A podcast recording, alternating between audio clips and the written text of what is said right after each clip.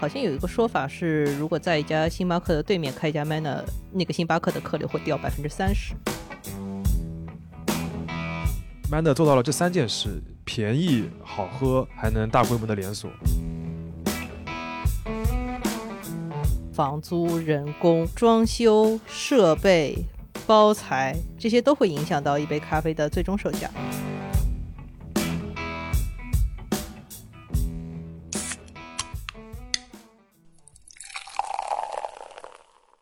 这里是商业就是这样。大家好，我是肖文杰，大家好，我是许冰心。我们都是第一财经杂志的主笔。今天故事的主角是一个我们自己身边的品牌 Manner，这是一家连锁的咖啡品牌，在我们公司周围一共开了五家，而且我们两位都是它的忠实用户。这是真正意义上的身边的品牌。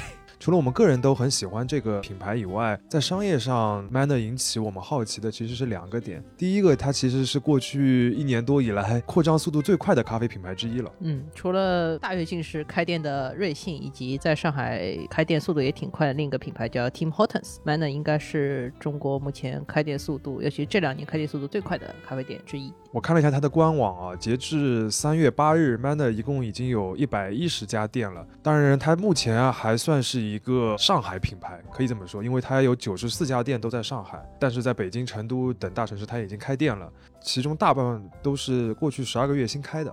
另外一个点呢，就是有喝咖啡习惯的朋友呢，只要在自己的办公室啊，或者是住处附近开一家 Manner 的话，你很快就会成为它的忠实用户。Manner 可以说有一个真香定律。只要喝过 MANA 的人都说好，我因为自己关注了 Manner 的公众号，他们每发一个推文，下面都会有很多很真挚的评论，就说 Manner 真好。其实对于消费者来说，我个人其实是很好理解为什么 Manner 真香的。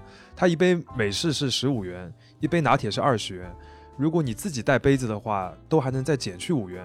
所以，如果你的工作的写字楼下面开了一个 Manner 的话，等于你每天可以花十元就能喝到味道很不错的一个咖啡。哪怕你每天喝两杯，也只要二十块，对吧？对。而且每开一家店的话，它的口味基本上是差不多的。你每天喝的那两杯或者喝三杯，它口味也是差不多的，这点也很厉害。而且它也获得了投资者的一个认可啊，就是去年年底还有接近年初的时候，它拿到了 H Capital 和淡马锡的 A 轮和 A 加轮的融资。虽然我们没有看到具体的细节，但是媒体的报道都是它的估值已经到了十三亿美元的这样一个水平。很难想象一个上海的创业公司能够估值到十亿美元以上。简单的总结一下，等于是 Mander 做到了这三件事。便宜、好喝，还能大规模的连锁，这个就是咖啡店品牌非常常见一个不可能三角。所谓不可能三角，就是它没有办法同时把这三件事都做好。你自己想一想，便宜又好喝的咖啡店是不是没有办法做到连锁？然后便宜又连锁的咖啡店是不是都很难喝？但 Manner 好像目前为止是做到了这三件事，所以我们很好奇他是怎么做到的，并且也想讨论一下他能不能维持这件事情。当然声明一下，这期节目不是一个广告，Manner 也没有给我们钱。我们还是从 Manner 的发源地开始说吧。肖老师知道 Manner 是从哪里发源的吗？我听说是在南昌路，是吗？上海的南昌路。呃，南是对的，路也是对的，但是不是南昌路啊？南昌路是现在上海非常著名的精品咖啡一条街。但是 Manner 的起步其实是从一条完全没有精品咖啡的路起来，它叫南阳路。OK。南阳路呢，是大家可以想象，就是上海市中心那些非常高档的写字楼背后一条非常没有人注意的路，就是很普通的一条都是小区的那种路。他那里原来没有一家咖啡馆，他们租了一个相当于是临街的一楼的一个窗口，对。大家可以想象一个大概两三平米的像家用厨房一样的空间，然后把它改造了一下，然后就开了店，把窗户打开来就可以做生意。直观上，它感觉就像是那个时候比较常见的那种基于兴趣的年轻人会开的一个小咖啡馆。嗯，对的，就是所有的年轻人可能都有开咖啡馆的兴趣，但是你能在一个两平米的店里面做这个事情，我觉得也挺厉害的。嗯，他的第一家店是在二零一五年的，当时。打的这一个招牌就是平价的精品咖啡，而且现在比较流行的自带杯减五元啊，然后都在街边开街边店，这些特征其实低价店都已经具备了。对，它的第一家店的价格和现在价格是完全一样的。嗯，Manner 创始人呢叫韩玉龙，他是一个南通人。刚刚肖老师说，凭着兴趣一门心思想做咖啡的一个年轻人。他最开始做烘焙师，后来做咖啡店。开始做咖啡店的时候就想说，能不能把窗口店做成一个连锁品牌？但他现在做到了。我们在二零二零年的夏天采访过他，那个时候的 Manner 已经奔着一百家店的目标去了。然后敢去开几十、几百，甚至未来几千家店，你会有这样，一开始你就会有这样的一个想法。当然了，想法归想法，你也不确定自己能不能成。其实从最开始的时候，你像你你看 Manner 的方法，其实 Man 我们做这个，我们在做这个，其实我我我第一个选址就选在这个 CBD 的一个洼地，然后你说。很快我就开到悠悠百货嘛，为什么要进商场？然后开上海商城、大中国际，因为因为你进商场，你才能成品牌，才能树树树立一个品牌嘛。不然的话，你就是一个小众品牌。那我们一直一直以来就希望是大众品牌。其实对开咖啡店这门生意来说，连锁还是只开一家店，这个区别是非常大的。嗯，大家都听说过很多开一家店但是不赚钱的生意，也听说过开一家店然后爆火的生意。Manner 其实在第一家店的时候，它就是一个只有一家店但是爆火的生意。但是如果它变成一个连锁品牌呢，一般的要求就是最好每家店都赚钱。然后如果说他还想拿新的融资的话，基本上也是来根据每个店赚多少钱来讨论的。如果每一家店都能赚钱的话，这就很有利于发展一个直营品牌。如果你做出了品牌效应的话，你的每个店都可以拿到租金更低、位置更好的点位，对于发展一个早期品牌来说是很有价值的。说到直营这件事情，顺便说一句，Manner 有一个挺土的地方，就是它的官网名字叫做 Manner 咖啡唯一官网。你点进去就会发现，它的首页上面就写着：“我们真的没有加盟店，所有的加盟信息都是骗人的，只有这里才是正宗的官网。”听起来不是 Manner 是茶颜悦色呢。对，顺便吐槽一句啊，我觉得 Manner 这个英文的名字起的不是很好。他们本来是想表达的意思是把喝咖啡作为一种习惯，所以用了 Manner 这个词。但是你实际上你用英文去说这句话的时候，你其实不会用到 Manner 这个词，你可能会用别的表达方式，它有点生硬。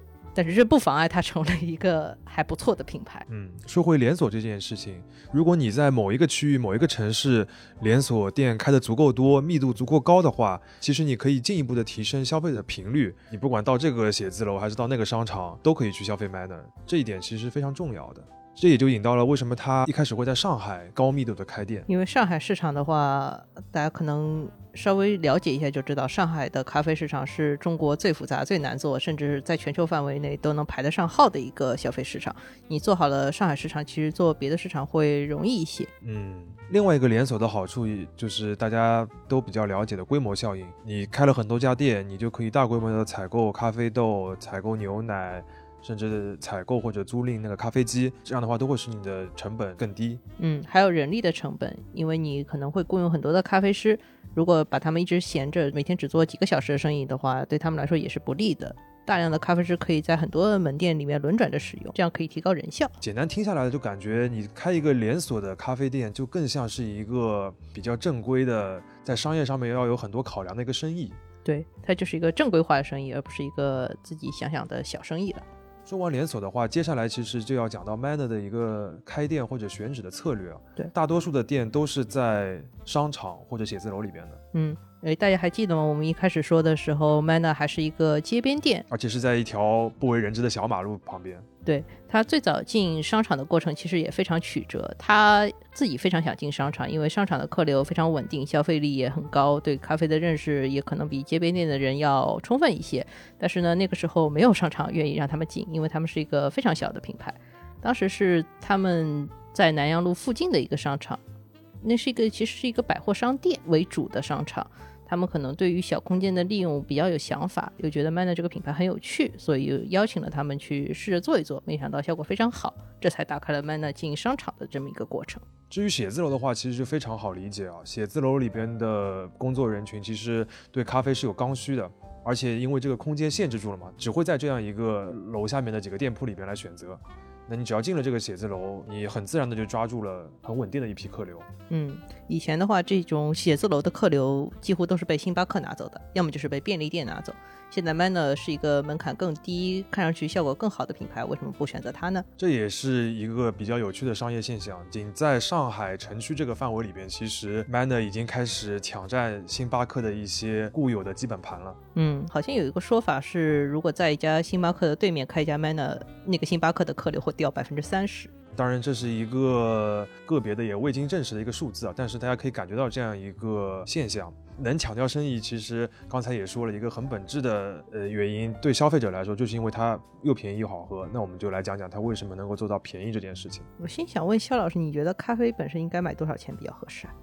嗯，我直观的反应就是星巴克那个价格，比如说二十五块钱、三十多块钱这样一个水平。嗯，这其实就引入到消费心理学上的一个很著名的概念，叫锚点效应。锚点效应的话，本身就是说，你觉得一个价格应该是多少钱，市场的话会在这个锚点上下有一些变动，那你就会自然的产生贵或者便宜的这样一个认知。中国咖啡市场一开始的价格锚点其实是就是星巴克来定的，比如说大家常喝的拿铁、焦糖玛奇朵、抹茶星冰乐，这可能都是特别常点的一些单品，他们都是三十块钱左右。而且星巴克在中国做了很多年，一直都是市场的老大，所以说消费者的锚点基本上就是认知到了这个程度。简单来说，就是在中国，咖啡的便宜和贵怎么来判断？比星巴克高，那就是贵；比星巴克价格低，那就是便宜。嗯，虽然星巴克定了这个价格锚点，但是这个价格锚点也很容易被打破。比如说瑞幸，瑞幸的话是非常擅长于打折的。他用打折这个方式让普通消费者知道了咖啡其实几块钱、十几块钱也可以买到。那 Manner 其实做的也是类似的事情。我们觉得它呃十五元或者二十元的价格便宜，就是因为它是低于星巴克。但实际上，对于一杯咖啡来说，要做到这样一个售价，并不是那么难。其实简单来说，咖啡本身不是一个特别贵的东西。大家想想，在欧美，每个人每天要喝好多杯咖啡，它成为一个非常普遍的消费品，本身就是因为这个东西成本很低，所以才能流行起来。比如说，我们说一杯美式咖啡，它的主要成本，你觉得是水吗？那不可能，那可能还是咖啡液本身。那么奶咖的主要成本呢，就在于奶用的奶越好，所以这个奶咖的成本就会越高。所以。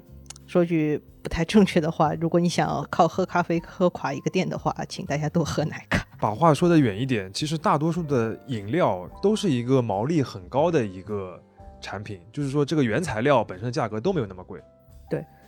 咖啡就是一个特别便宜的东西。如果你只看咖啡本身的话，就是除了咖啡本身的成本以外呢，很多人觉得做咖啡不赚钱的原因就在于他们的更大的一些成本省不下来，比如说租金、装修、设备、人工这些都要花钱，其中租金和人工可能是占比最大的部分。像 Manner 这种门店比较小的模式的话，就可以做到房租比较便宜，它的店很多都没有座位。如果说大家习惯星巴克的话，它要布置很多座位，因为它是一个讲话社交的空间，这些空间的租金都会折算到咖啡的价格里面。当然，另一个方面啊，其实 Manner 也有一部分成本比较高的，就是它的人工。据我们了解，它的咖啡师在业内的薪酬都属于是。顶尖水平的，而且他一个店要配好几个人，就是按照 Manner 那个店铺的大小，如果你是一个奶茶店，有可能只有一两个员工，但他有三个咖啡师，而且真的是不停转，停不下来。对，所以从综合的成本上来看呢，Manner 可能会比其他的连锁咖啡店省一点，但其实也没省的那么多。至少跟星巴克来看，价格上没有那么大的差距。所以关键的问题其实就是出杯量，也就是说你一家店能在单位时间里卖掉多少咖啡，决定了你这家店能产生多少收入。嗯，我们在二零一八年的时候采访过一个小型的连锁咖啡品牌，然后他们当时跟我们说的数据是，如果说配合上外卖的话，一天卖四百到五百杯咖啡是可以做到的。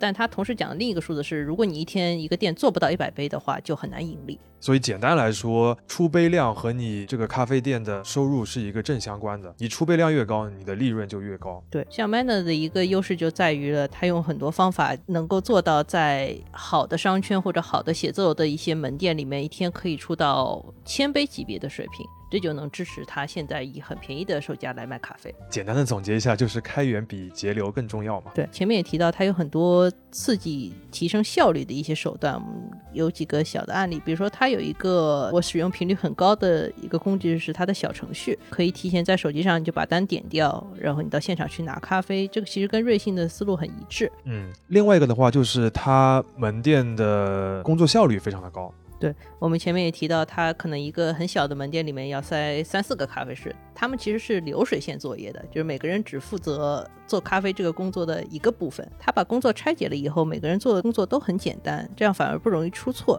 几个人的配合就可以使它的总体产出大幅度的提高。另外一个 Manner 比较有意思的点就是，如果你自己带杯子的话，就可以省五元。其实星巴克也很早就有这样一个举措了，但是 Manner 的这个折扣力度就更大哦，而且和它的这个性价比的定位一比，就会印象更深。如果早年只有一两个店的时候，Manner 这样来做的话，每杯咖啡其实都不赚钱。但是如果他生意做大了，自带杯的比例下降了，其他的营收提升了的话，都可以补贴这个部分损失掉的钱。嗯，而且本质上它还是有一个营销作用的嘛。你会对这个品牌产生更大的一个粘性。对，因为有些人会拿星巴克的自带杯去 Manner 打咖啡，大家会觉得这个事情很有意思。对，而且我们前面也提到了，他们有小程序，小程序的话其实不支持自带杯的点单的，你自带杯必须要去门店点。其实小程序无形中也压缩了这个自带杯的比例，他们其实亏的没有那么多。所以本质上的话，他用自带杯能够形成比较好的品牌形象，留住更多的熟客，但同时也做大了自己的获客的范围。使得它每个门店每天能够卖出的咖啡杯数要比一般的品牌更多。我们前面讲了很多经营层面的事情，但是实际上决定我们为什么喜欢 Manner 的，还是因为它的咖啡喝起来还不错。嗯，大家还记得节目一开始的时候，我们有说到 Manner 一开始给自己的定位就是平价的精品咖啡。哎，其实我个人觉得 Manner 可能不算是真正意义上的精品咖啡，我觉得它更像是站在了一个大众消费和精品咖啡的分界点上。什么叫精品咖啡呢？简单来说，它有一套很标准的体系化的来自欧美的评价标准。中国目前市面上有很多说自己做精品咖啡，都是因为采用了这个标准，采用这个标准就导致他们的生意不一定做得很好。这个展开来说比较复杂。嗯。呃，岳老师，这个徐冰清老师他自己控制了一下自己啊。大家都知道他是一个狂热的咖啡爱好者。如果让他放开说精品咖啡这件事情，我们今天有可能要录三个小时。我们还是回到 Manner，要不徐老师你给我们简单的评价一下 Manner 的咖啡水准到底是怎么样的，或者他在咖啡的一些关键要素上面他是怎样的一个水平？对我先抛开口味这件事情不谈吧，我就觉得它的品质还是可以的。首先，它的豆子都是自己烘的，自己烘的一个好。好处就是说，你拿到的生豆情况不一样的话，你可以很快去调整，然后保证你最后出来的就是门店用的咖啡豆的情况都是差不多的。而且呢，自己烘豆子能够很快的发觉到说，绝大多数的消费者能接受什么样的口感，他就烘什么样的豆子，这样其实是很好的。用量比较大了以后，这些咖啡豆周转速度比较快，也能保证门店用的咖啡豆都是很新鲜的。对咖啡来说，新鲜是一个很重要的事情，不管它的品质如何。另外一点就是说，如果大家去看一下 Manner 的门店，他们用的牛奶都很好，这点我觉得挺重要的，因为中国的消费者喝奶咖的比例还是很大的，所以说奶有时候要比咖啡更重要。现在 Manner 用的是性价比很高的一款牛奶，叫朝日绿源，它可能是在十几块钱这个档位，大家能喝到最好的牛奶之一了。包括奶本身也可以做一些文章，比如说 Manner 前一段时间出了一个新品叫上海拿铁，上海拿铁里面其实咖啡我觉得没有什么太大的说头，比较有意思一点，它就是用了一个光明的高端的牛奶产品线，消费者其实喝的时候能感觉到好像比原来要甜一点啊，或者是香一点。它是能感觉到不同的。第三点就是 Manner 的门店都是用半自动机出品的。如果大家知道星巴克或者瑞幸的话，他们可能都是用全自动机出品比较多。全自动机就是你按一个键，这个咖啡液就出来了。半自动机意味着你要先把咖啡粉磨好，然后装到手柄里面，把这个手柄旋到咖啡机上，然后让这个咖啡流下。就是它里面还有有一些人工的操作的步骤。这个部分其实，如果说咖啡师培训的不好的话，就会导致出品的水平参差不齐。但是 Manner 的培训做的还不错，所以他们的咖啡师很注重每次去做称量啊，然后保持品质的相对一致，这个还挺难得的。最后一点就是 Manner 有一些确实品质上还不错的产品，比如说它会提供精品的浓缩咖啡豆，也有不同品质的手冲豆，这些部分都是符合精品咖啡的概念的，所以它是一个一半精品一半大众的混合体。最后我再补充一个小的题外话，就是 Manner 现在还是坚持每杯奶咖都会做拉花的。其实我个人对这个是没有什么特别在意的，但它确实会让普通的消费者觉得这杯咖啡做的比较用心。嗯，包括价格上面也是一样。就是韩云龙早年创业的时候说过一句话，就是因为这个价格摆在那里，即使我的手法上面差了一点，做出来东西不是太好，但是大家还是觉得说可以接受。心态上面也会影响到大家对于口感的认知。是真的是非常非常挑，然后他们就是，我觉得是应该，嗯，差不多是算是最懂咖啡的一群客人了吧。嗯，对，因为他们懂咖啡豆，他们懂咖啡机，他们懂制作的工艺，他们懂奶泡的好与差，他们懂牛奶的质量，他们能报出来很多很多产区的名字啊之类的。所以在这一块的话，你其实真的是呃非常卓越的那种品质的提供的话，那么消费者其实还是非常认可，他会去重复的消费。总结一下的话，就是在豆子、牛奶制作工艺这几个方面，Manner 的品控都做的相对比较优质。对，如果我们不谈口味，谈品控的话，Manner 是一家很优秀的公司。最后的结果就是，至少从许多消费者的反馈来说，它确实是能够从味觉上感受到这种品质上的差别的。对，就像你看到一个缝的很好的东西和一个缝的很差的东西的时候，你是能够看出来区别的。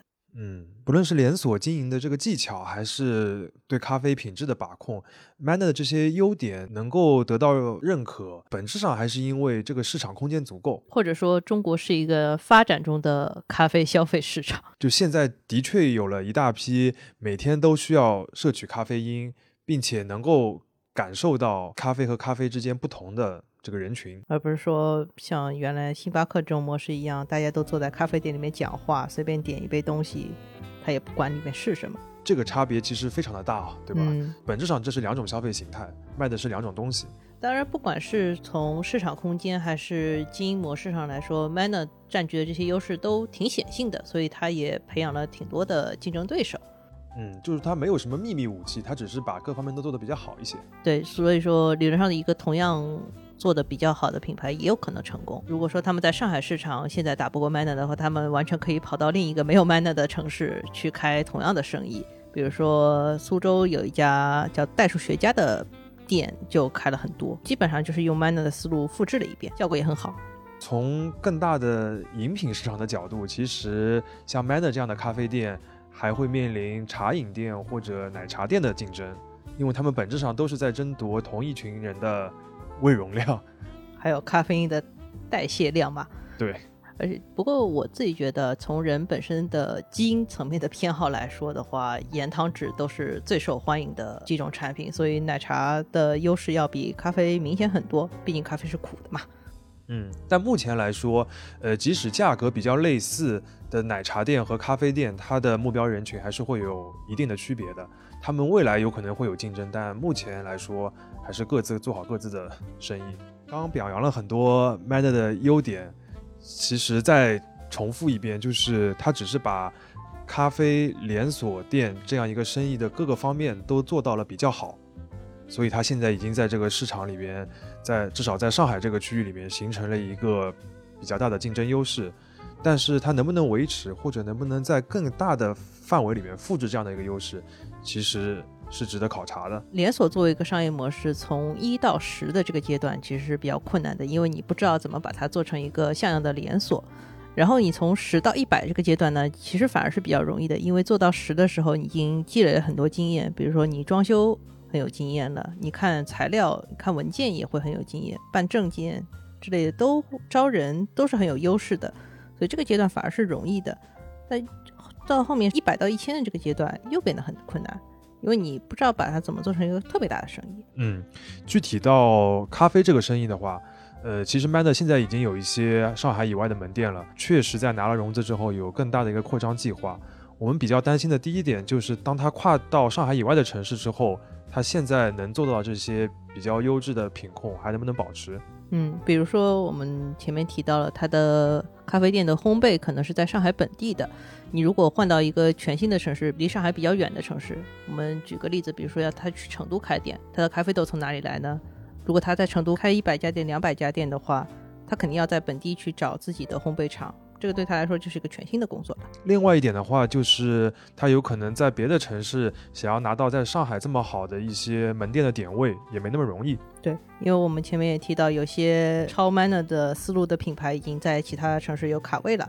包括说其他城市，星巴克也目前也在增长期，所以想拿好的点位的话，不会像上海这么轻易吧。第三点的话，就是人员的培训。刚才 Manner 的一个优势是它的咖啡师整体水平比较高，保证了一个比较稳定的品控。那你到了别的城市，是不是还能复制这样的培训水平？能不能招到同样水准的咖啡师，其实都是存疑的。嗯，不过这方面的话，星巴克之前就有一个例子，星巴克会把自己一线城市门店里面做的比较好的咖啡师直接派到二三线城市去拓展自己的业务。所以说，人的流动其实相对来说要比物的流动或者说其他东西的流动要容易一些。那刚刚讲的这些问题，其实最后归根结底都会落到管理这件事情上面。嗯。我们觉得 Manner 现在可能还不太需要谈管理的原因，就是它的规模实在还没有那么大。它只要把每件事情都做好，看上去结果就很好了。它不需要那么多管理的经验来帮他完成这些事情。嗯，但如果你真的要成为一个大市场的大型的连锁品牌，成长为一个大公司的话，其实管理这件事情是非常重要的。不论是对咖啡或者是其他消费品来说，都是一样的。嗯，举一个小的例子。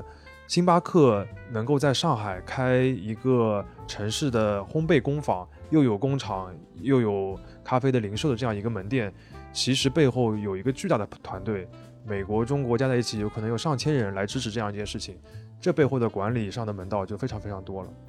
从私心上面来说，我很期待 Manner 能够成长成像星巴克这么大的品牌。那我也很希望它能很快经历一些像星巴克目前所面临的这么巨大的挑战，这样才能帮助它成为一家更好的公司。商业就是这样。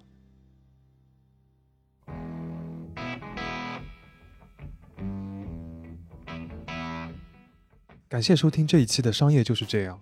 你可以在苹果播客、小宇宙、喜马拉雅、网易云音乐、QQ 音乐等平台收听我们的节目。微信公众号“第一财经 e magazine” 也会推送每期节目的内容。如果喜欢我们，欢迎你在苹果播客等平台给我们五星好评。也期待你在公众号或各个平台与我们交流，我们会尽量回复每一条留言。下期见。